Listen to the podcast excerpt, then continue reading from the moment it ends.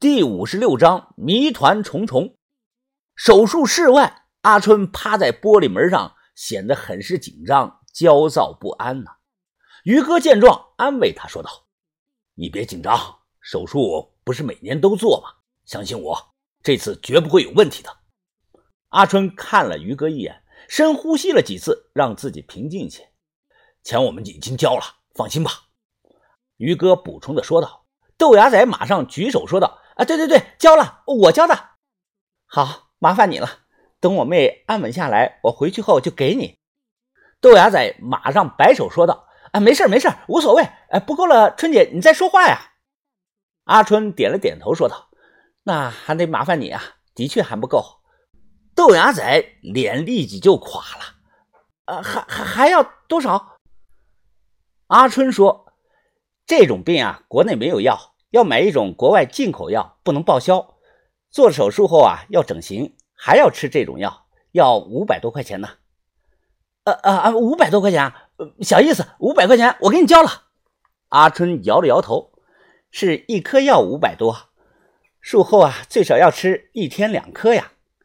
豆芽仔脸又垮了。手术持续了四个多小时，阿春还担心永州这里不行，因为之前小妹都在北京做的。于哥说：“不用担心，毕竟也是三甲第一医院。事实证明啊，于哥说的没错。这种小城市也有技术好的大夫，就是那个白头发老头医生给做的。这让我想起了以前在银川救活小轩的外科梁医生，医术高明，医者仁心啊，感谢他们。”阿春说道：“袁斌，小妹如果恢复好的话，还要在医院住上十来天。”你回去后啊，跟王把头说一声。我接话说道：“啊，没事春姐，我们还有别的事要干。把头说啊，要找个厉害的炮工来帮忙，实在不行的话，就硬炸开那道门。我们等你啊。”于哥想伸手拍拍阿春，结果手伸到一半，意识到不对劲儿，又收了回来。于哥挠了挠头，说道：“啊，这样吧，你妹妹醒后啊，肯定离不开你，我们在这儿陪上两天。”帮你们跑跑腿，买买饭什么的。等你这儿安稳下来啊，我们再回去。呃，要要不要不我回去吧？豆芽仔这个时候小声的说道：“我还能不知道他那点心思吗？在医院多待一天就多花一天的钱。豆芽仔就是怕阿春再花他卡里的钱。”我一把搂住豆芽仔，笑着说道：“哎，别呀，我们需要你呀。”豆芽仔嘿嘿的笑了一笑。我知道小妹这种病啊，很是罕见，可能是某类基因突变引起的，没法根治，只能尽量的控制。过去好多年了，现在我们国家的医疗水平也大大的提高了。我听说有种面部轮廓重建手术很是厉害，不知道他去做了没有？如果没做啊，可能他还要每年做个大小的手术。他不用原声说话，一直戴着面具。从这点啊就能看出来，小妹很是自卑，自卑到除了阿春以外不想见任何人。我估计她小时候到现在啊就没有朋友，也没有人愿意跟她玩。所以啊，除了治病，她把全部的精力都用在了练口技上。阿春身手那么好，跟猫一样，于哥全力加速都逮不住他。还有小妹手上的劲儿那么大，肯定有师傅教过她们姐妹。我问了阿春，阿春却很神秘的说道：“如果有缘呀，你们以后会见到我们的师傅的。”我又问道：“春姐，把头认不认识你师傅呀？”阿春摇了摇头：“王把头也不认识。我们姐妹的师傅啊，是个普通人，不是长春会的。他现在呢，开了家舞蹈学院，在教小孩们跳那个啦啦舞。啦啦舞，我们三个。”住在了陪护的病房。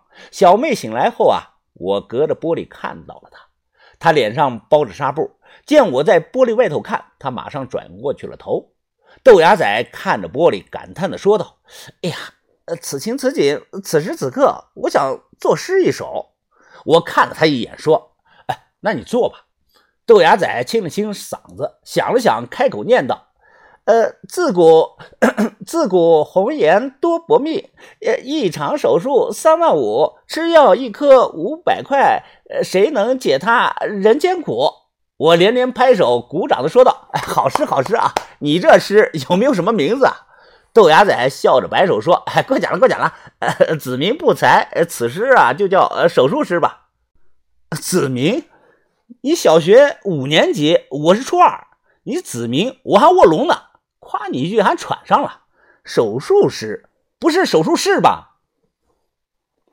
哎，你看啊，邓牙仔摊着手说道：“哎，这就是你云峰和我子民的差距了。哎，这不是学历能弥补的。我以前呢，小学语文老师都说过，我有天分呐，只不过我没有用功读书而已。你别装逼了，行不行？”我推了他一把。这个时候，一名护士端着盘子路过，说道：“这是医院，禁止大声喧哗。”啊，好，好，好，我知道了，抱歉啊，我连忙道歉。哎，云峰，你们中午吃什么？我去买去。这都一点了。于哥说道。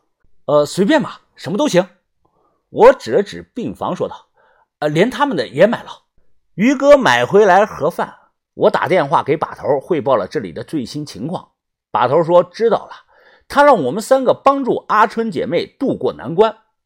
挂了手机，我端着盒饭。扒拉了两口，随手翻看起了相册，里头有十几张离开溶洞时照的照片，嘴里咀嚼着一大口大米饭没咽下去，我愣住了。怎怎怎么了？豆芽仔扒拉着饭问我：“这这是什么呀？应该是没照好吧？”我疑惑的放下饭盒，举起手机仔细的看照片。鬼仔岭地下溶洞啊，有很多喀斯特地貌的奇景。像蓝水暗河、云母层、水晶鹅观等。我离开时随手拍的这张照片，背景是那个小轩说的金箍棒，其实就是乳石上下连在了一起，成了根柱子。我随手拍下来的。可现在翻出来一看，由于光线不好，很模糊。钟乳石后似乎有个人歪着脑袋在看着我们离开。哎，别吃了，别吃了！你看看，这是不是有个人呢？这。豆芽仔快速的扒拉完盒饭，拿过来手机，仔细的看了后说道：“不确定的说啊，确确实有点像个人，但不能吧？就这我们几个人都出来呀？这是这是不是柱子上长了一块呃这个钟乳石啊？哎，于哥，呃，你也看一看。”豆芽仔又把我的手机啊给了于哥，这个这个好像是人脸吧？一大片，有些模糊了，不能确定。收回手机，我心里突然有种很不好的感觉。我起身把手机递给了豆芽仔，说道：“呃，你现在去医院周围啊，应该有那个照相的地方，你去让人把照片啊放大冲洗出来，再问问能不能看清楚点。”啊，行行行，我这就去。豆芽仔走后啊，于哥小声皱着眉说道：“怎么，你认得那张脸啊？啊，不是，于哥，你有没有感觉啊？那张脸像是……”像是壁画上偷看的那个胖子呀，于哥回忆的说道：“听你这么一说，好像还真有点啊。这事儿先别吭声，也别告诉阿春。呃，等豆芽仔回来后啊，咱们再看看照片。”好，我心里嘀咕了一句，希望看错了，可别他妈吓我呀！哎，我怎么把这事儿忘了？突然我想起了一件事，我转头问道：“啊，于哥。”李铁成是不是也在这里住院啊？于哥一拍大腿说道：“哎呀，光顾着阿春姐妹了，我也忘了这个茬了。就是这个医院啊，走，咱们去看看，看看他的伤怎么样了。走到了前台，我左右看了看。哎，呃，护士大姐啊，我朋友住院了，我来看他，不知道他住在哪间病房，能不能帮我给查一查呀？你叫谁大姐呢？我才二十一。”好不好？护士合上指甲剪说道：“啊，对不起，对不起，我以为你是三十多岁了。